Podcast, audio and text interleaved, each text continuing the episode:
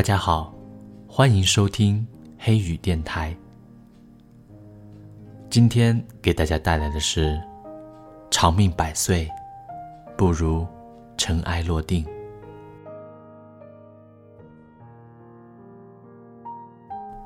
阿南，去年圣诞之前，我曾到离这尚远的商业街去买了一个盆栽，繁绿的枝叶。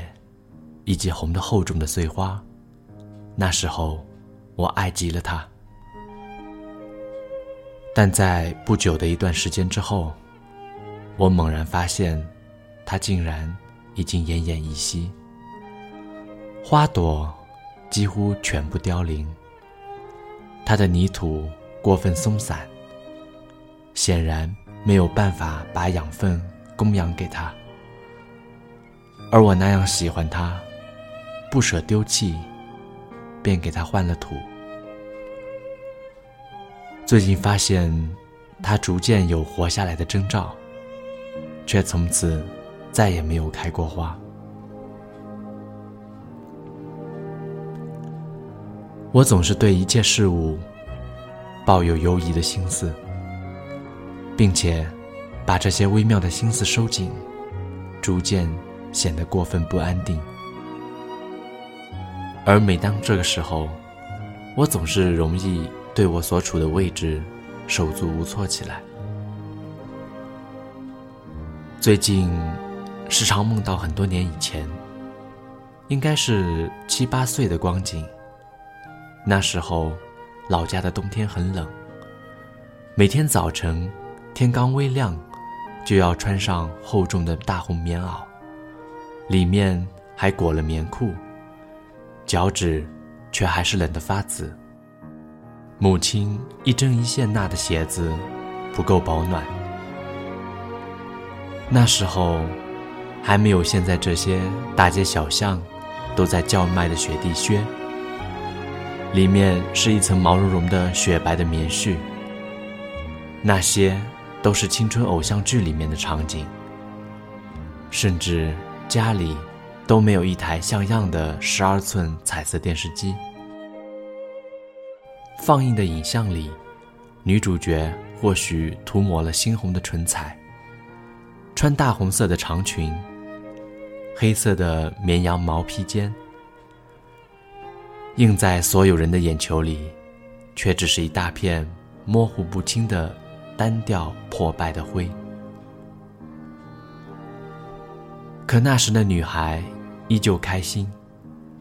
他可以裹紧洗得有些褪色的棉衣，迎着冷冽的寒风走很远的路去上学。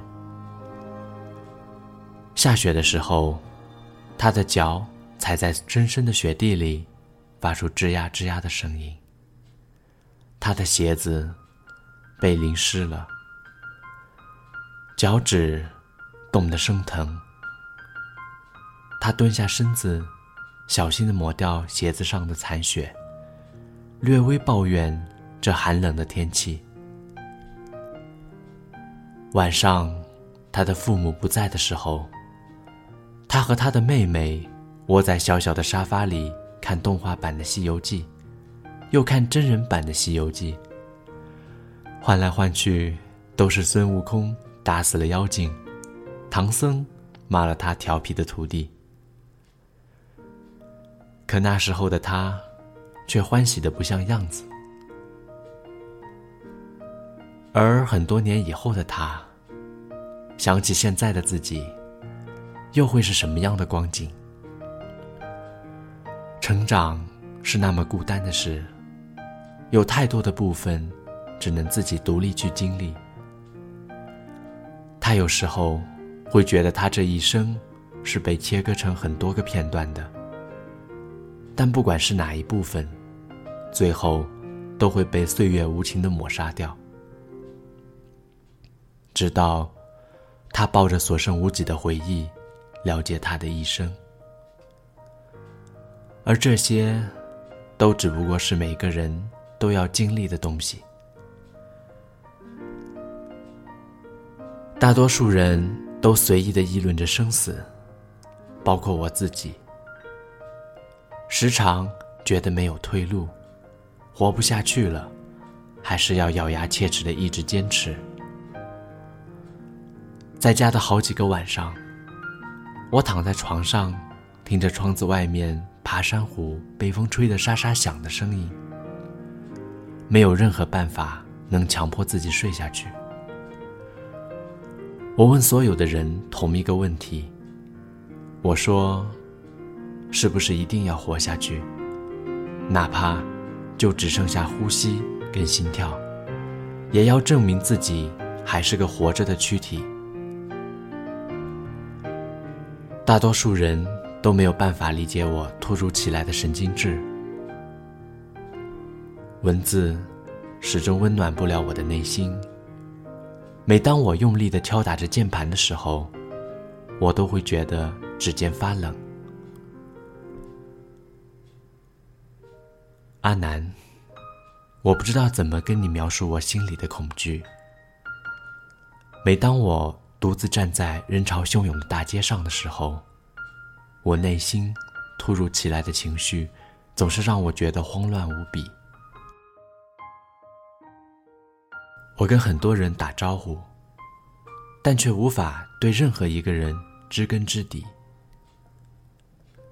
我们的交流，就好像在菜市场询问菜价一样的刻意而平淡，却缺乏真心。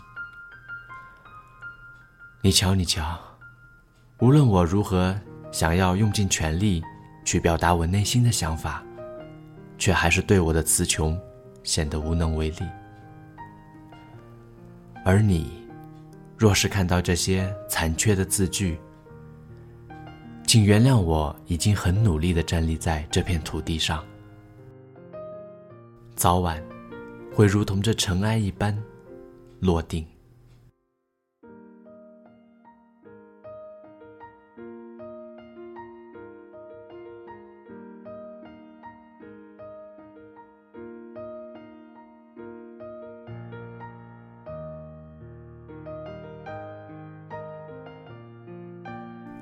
感谢您的聆听，我是黑雨。